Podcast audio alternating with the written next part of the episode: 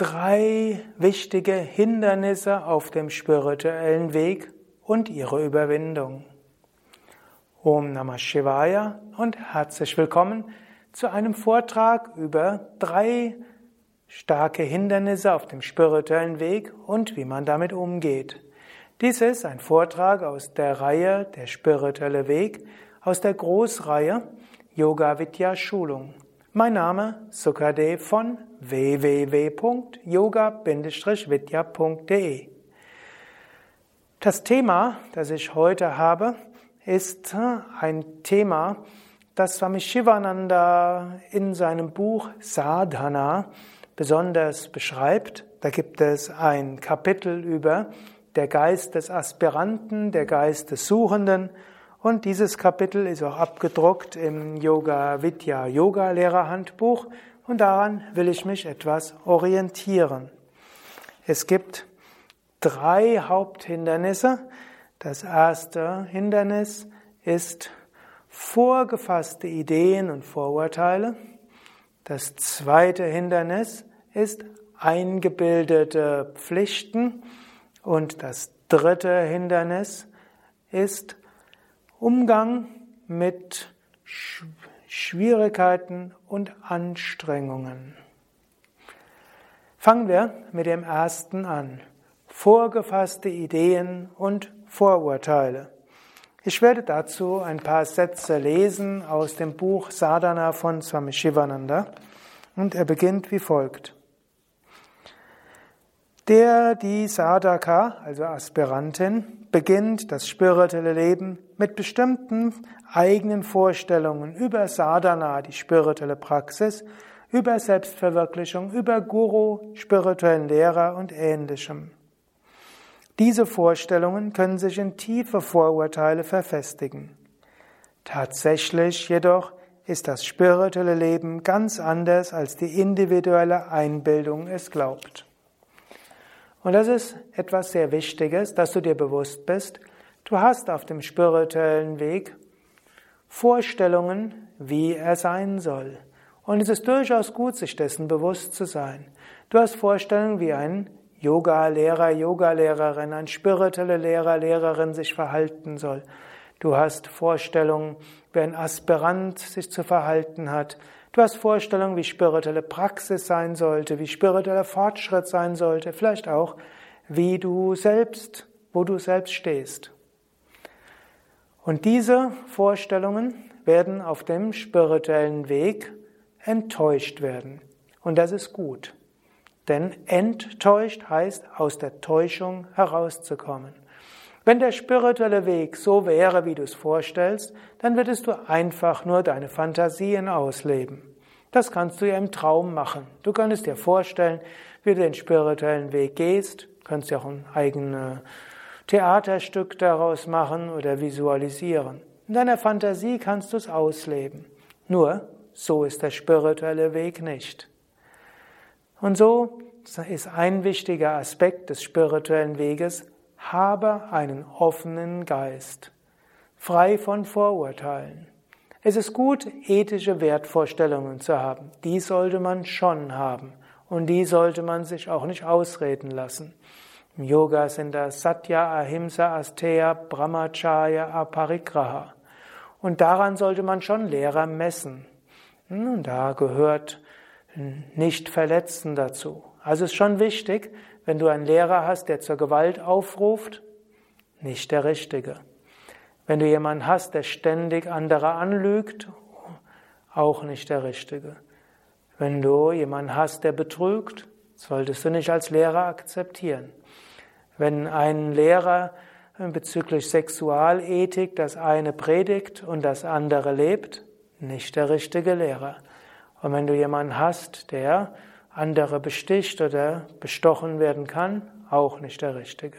Also ich will nur sagen, manche Vorstellungen solltest du nicht zur Seite geben. Und deshalb diesen Ratschlag, den ich dir gebe, der ist durchaus mit Vorsicht zu genießen. Also sei vorurteilsfrei, aber doch nicht wertfrei. Jetzt mache ich es dir kompliziert.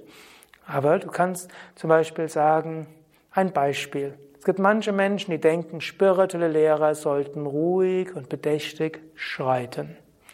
Und ich kannte auch einen, einen solchen Meister. Einen zwar mit Chidananda. Wenn der gegangen ist, der war so leicht und erhaben, hat fast den Boden nicht berührt, sah fast so, als ob er schwebt. Aber ich kannte auch einen anderen Meister, das war der Samavishnu Devananda. Der ist nicht äh, leichtfüßig geschritten, sondern das, äh, er war sichtbar und hörbar, wenn er gegangen ist.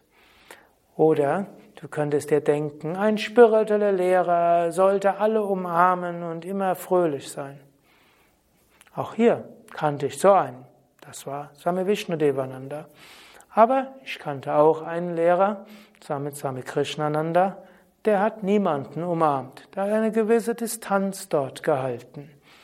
Und äh, es war eine spirituelle Nähe, aber eine physische Distanz. Oder vielleicht denkst du, wenn du einen spirituellen Lehrer siehst, der schaut dir in, Augen, in die Augen und der durchschaut dich in der Tiefe deiner Seele. Diesen Eindruck hatte ich nach einer Weile sicherlich bei Same Vishnudevananda. Aber als ich ihn die ersten Male gesehen hatte, war es irgendwo, war ich etwas enttäuscht.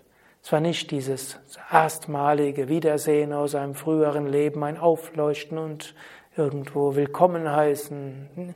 In dieser Inkarnation bist du jetzt da, ich kümmere mich um dich. Also sei dir bewusst, welche Vorurteile du vielleicht hast. Oder Menschen gehen in einen Ashram und denken, am Ashram muss alles vollkommen sein. Jeder, der im Ashram ist, geht liebevoll mit anderen um.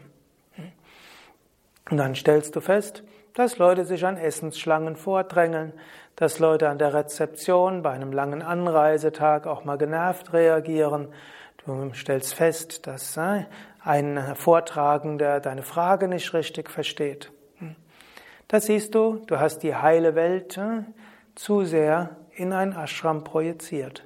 Und es gibt gute Gründe, dass diese heile Welt nicht da ist in dieser physischen Welt. Wir lernen durch Herausforderungen. Wir lernen auch dadurch, dass Dinge eben nicht so sind, wie wir sie gerne hätten. Daher, wie Swami Shivananda hier zum Ende dieses Abschnittes über das erste Hindernis sagt, gehe das Leben eines Aspiranten, einer Aspirantin mit geistiger Offenheit. Löse dich von deinen Vorstellungen und deinen Vorurteilen, die vom Ego erzeugt wurden.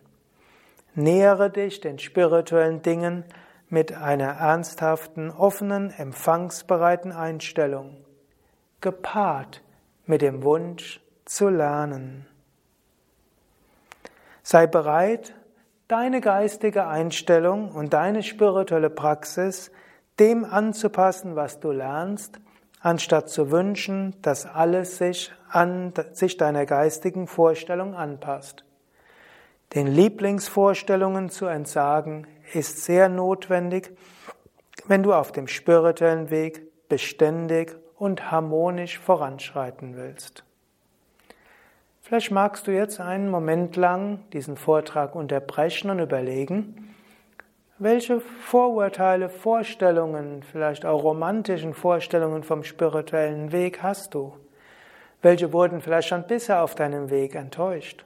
Und bist du bereit, deinen Vorstellungen zu entsagen, um anderes zuzulassen? Und was sind vielleicht wichtige ethische Prinzipien, die du nicht aufgeben solltest und die du selbst dann nicht aufgeben solltest, wenn in einer Gemeinschaft oder von einem Lehrer das verlangt werden würde. Auch das ist wichtig, weil es gibt zu viele Menschheitsverführer. Ich komme zum zweiten Hindernis. Wie gesagt, wenn du noch nicht bereit bist, unterbrich es einen Moment. Das zweite Problem sind die Vorstellungen von Pflichten. Zusätzliche Pflichten, die man sich aufhalst, um den spirituellen Weg nicht zu gehen. Ich lese ein paar Sätze dort raus. Das zweite Problem, mit dem fast jeder Anfänger zu tun bekommt, und meine Erfahrung ist nicht nur Anfänger, hängt mit den Vorstellungen von Verpflichtungen zusammen. Oft ist es so, dass vor dem Anfang des spirituellen Sadhanas diese Pflichten eben nicht da sind. Aber wenn du mit Sadhana ernsthaft beginnen willst, siehst du dich plötzlich allen möglichen neuen Verpflichtungen gegenüber Familie, Freunden und anderen, die deinem Sadhana im Wege stehen. Ein paar Worte dazu. Natürlich, du hast Verpflichtungen und Seva, dienen, ist ja etwas Wichtiges. Dharma, seine Aufgaben zu erledigen, ist etwas Wichtiges auf dem spirituellen Weg. Aber es passiert manchmal, dass Menschen, die den spirituellen Weg beginnen zu gehen, plötzlich sich neue Aufgaben annehmen, um eben keine Zeit zu haben für spirituelle Praktiken. Ich will dir dort zwei Geschichten erzählen. Das eine war bei der ersten vierwöchigen Yogalehrerausbildung bei Yoga Vidya. Dort gab es eine Frau, die die ersten drei Wochen gut dabei war, sehr tief gegangen war, tiefe Fragen gestellt hatte, immer die erste im, vielleicht nicht die erste, aber unter den ersten vor dem Satsang war und sehr tiefes Interesse hatte. Nach einer Woche, nach drei Wochen kam sie zu mir und sagte, sie müsse jetzt abreisen, weil sie müsse sich um ihre Kinder kümmern. Hatte ich gefragt, okay, Kinder haben Vorrang, klar, hm, aber warum, wo sind denn deine Kinder? Ja, meine Kinder sind gerade mit meinem Mann auf einer Nordseeinsel und machen Urlaub. Sage ich, das klingt doch ganz gut. Warum brauchen die dich? Ja, mein Herz spürt, ich muss dorthin, das stimmt irgendwas nicht. Ich muss mich um die Kinder kümmern. Habe ich gesagt, was sagt denn dein Mann dazu? Ja, der sagt, alles ist in Ordnung. Aber mein Mutterherz sagt mir, ich muss dahin. Da habe ich so drauf aufmerksam gemacht. Geistesaspiranten, zweites Hindernis, vielleicht schaffst du dir deine eigene Pflicht. Sagt sie, nee, nee, nee, ich muss dorthin. Gut, und so ist sie dann abgereist. Ein Jahr später kam sie wieder, um die letzte Woche nachzuholen und hat mir dann beim Empfang gesagt, du, du hattest recht gehabt. Als ich dort angekommen bin, in dem Hotel oder in der Ferien, war ein Ferienhäuschen, habe ich sofort gemerkt, das war ein Fehler gewesen. Mein Mann hat so viel Spaß gehabt mit unseren Kindern und die Kinder so viel Spaß mit mir. Ich habe erkannt, ich war die ganze Zeit wie Glucke gewesen und habe verhindert, dass mein Mann einen engen Kontakt hat mit den Kindern. Ich war ein richtiger Spielverderber für die und die ganze nächste Woche waren die sauer auf mich und haben versucht, mich auszuschließen. Das ist ein Beispiel, wie man sich zusätzliche Pflichten schaffen kann. Ich gebe ein weiteres Beispiel. Das ist etwas, was ich in einem Ashram erlebt hatte. Gab es eine sehr ernsthafte Aspirantin, die war Sevaka, also Mitarbeiterin in Teil der spirituellen Gemeinschaft. Nach einer der zwei Jahren bei, in der Gemeinschaft hat sie immer ihren freien Tag damit verbracht, zu ihrer Schwester zu gehen, die ein Kind bekommen hatte und hatte gesagt, sie muss ihrer Schwester helfen, um sich das, um das Kind zu kümmern. Nachdem sie das so hm, halbes oder dreiviertel Jahr gemacht hat, hat sie gesagt, sie müsste jetzt den Ashram verlassen, weil sie ihrer Schwester bei, der, bei dem Kind helfen muss. Ich hatte noch gefragt, was ist denn los mit deiner Schwester? Kann sie das nicht? Also, ja, schon, aber sie braucht Unterstützung. Hat sie dich darum gebeten? Nee, aber ich merke, die schafft das allein nicht.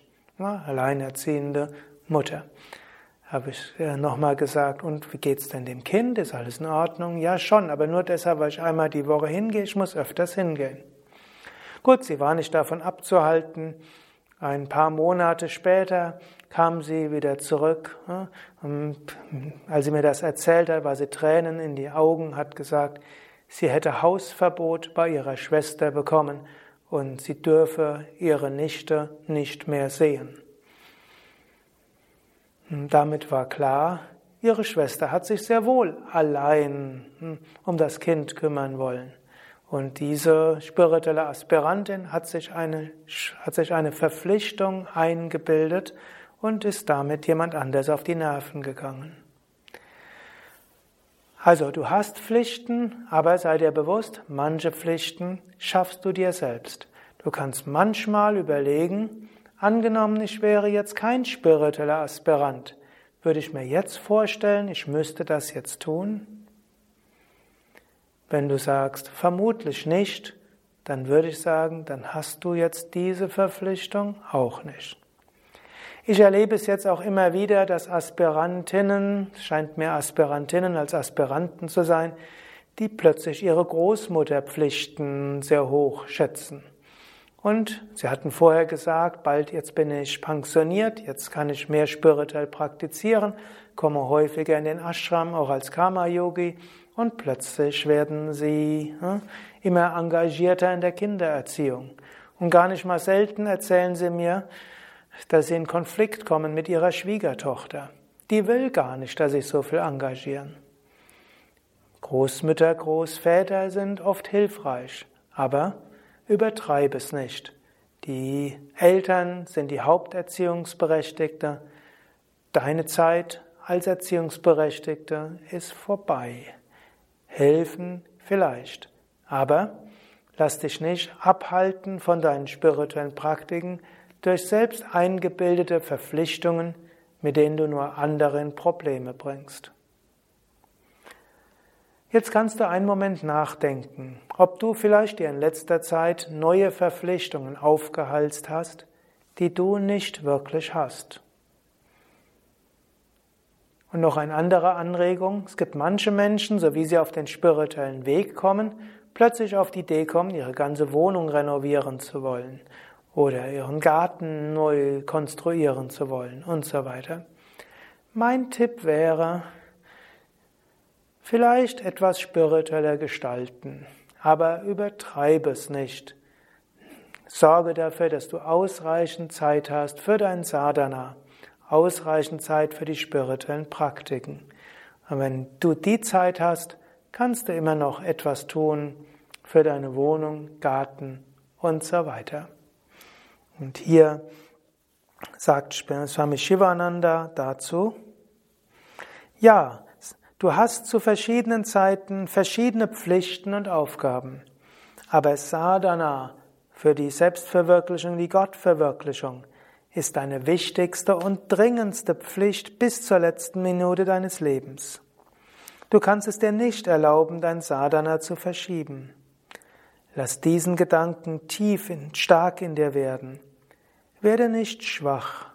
Mache regelmäßige, systematische Sadhana und vergegenwärtige dir immer wieder das Ziel des Lebens. Gehe unerschrocken voran. Halte das Ideal vor Augen. Du wirst das Ziel noch in diesem Leben erreichen.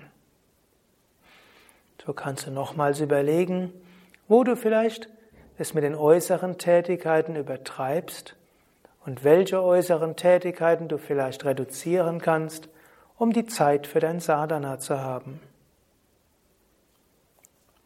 Drittes Hindernis. Das dritte Hindernis heißt, Sadhana ist nicht immer so einfach. Swami Shivananda sagt jetzt hier, wenn du regelmäßig Sadhana praktizierst, kann es sein, dass du überall Hindernissen entgegentrittst. Du magst sogar denken, dass es dir vorher besser ging. Sei nicht traurig. Es gibt Gründe dafür. Und es gibt verschiedene Gründe, warum man am Anfang diese Widerstände hat. Da gibt es einige. Der erste, den er in seinem Kapitel hier beschreibt, ist, Spirituell zu praktizieren heißt regelmäßig stromauf gegen die uralten Gewohnheiten zu schwimmen. Also dein Leben umzustellen ist gar nicht so einfach. Wenn du dir vornimmst, jeden Tag Yoga zu praktizieren, deine Ernährung sattweg zu gestalten, wenn du dir vornimmst, freundlich und liebevoll mit deinen Mitmenschen umzugehen, wenn du dir vornimmst, auch sonst dein Leben sattweg zu gestalten, wirst du merken, der Gemütlichkeitsaspekt kommt hinein, du willst morgens länger schlafen. Plötzlich kommt die Gier nach irgendeiner unsattwigen Nahrung hin. Plötzlich kommt Ärger und äh, eine Angst auf. Das heißt, alte Gewohnheiten kommen wieder. Und so könnte man sagen, es gibt verschiedene Hindernisse. Das erste ist also, Sadhana zu gehen heißt, bergauf zu gehen und das ist anstrengend. Angenommen, du fährst Fahrrad auf, und du fährst bergauf, das ist anstrengend. Angenommen, du fährst Fahrrad bergab, das ist einfach. Aber wo entwickelst du deine Muskeln? Bergauf fahren. Und so kann es am Anfang sein, dass es anstrengend ist. Und es kann auch sein, dass du etwas langsamer gehen musst. Und es kann sein, dass du dir auch mal zwischendurch etwas Pause gönnst, zwar praktizierst, aber du musst ja nicht an einem Tag oder in einer Stunde den 3000er hochfahren mit dem Fahrrad.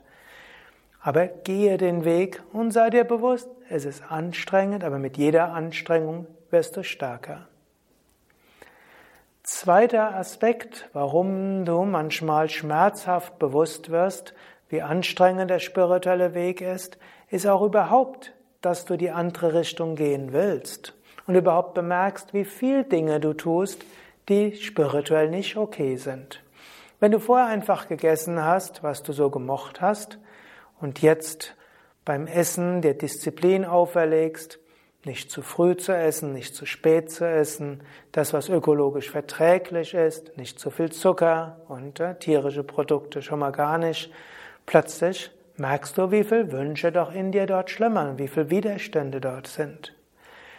Wenn du dir vornimmst, liebevoll mit anderen Menschen zu sprechen, wirst du dir bewusst, wie häufig du aus Ärger und Gekränktheit sprichst. Wenn du dir vornimmst, morgens früh aufzustehen, wirst du feststellen, wie gemütlich du doch ansonsten bist und wie schwierig es dir fällt. Also, du, das Bemerken, dass noch einiges zu tun ist, an sich ist schmerzhaft, es zu ändern ist anstrengend. Und es gibt noch ein drittes, was mit diesem Hindernis zusammenhängt. Wenn du Gutes tun willst, kommt manches an die Oberfläche, was vorher tief in dir drin war. Es kann sein, dass du meditierst und während du meditierst und vielleicht meditierst über liebevolle Güte, Maitri Bhavana, plötzlich in dir Aggression hochkommt. Es kann sein, dass du meditierst über Anandoham, ich bin Freude, plötzlich kommt abgrundtiefe Traurigkeit und Verlassenheit. Du meditierst über das Göttliche an sich und plötzlich kommt dir hoch, was für tiefe Kränkungen dir vielleicht als Kind angefügt, zugefügt wurde. So kommt also manches aus deinem Unterbewusstsein zur Oberfläche. Und das ist gut so. Mein Tipp wäre hier, du musst jetzt nicht zu viel drüber nachdenken, woher und warum das kommt.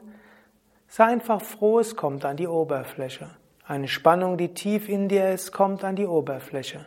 Schaue sie an, identifiziere dich nicht, projiziere nicht, lasse los, Mache weiter mit deiner spirituellen Praxis und du kommst dann zu dem, was tiefer ist. Und so will ich diesen Vortrag schließen mit dem letzten Absatz aus diesem Kapitel Der Geist des Suchenden von Swami Shivananda. Gehe den Sadhana Marga, den spirituellen Weg, mit einem offenen Geist, ohne Vorurteile. Sei dir des höchsten Ziel des Lebens, Sadhana zu praktizieren für die Gottverwirklichung bewusst. Trage ruhig und heiter alle anfänglichen Prüfungen, Versuchungen, Widerstände. Du wirst das ewige Leben, unvergessliches Strahlen, Frieden und Wonne ernten. Hariom Tat Sat.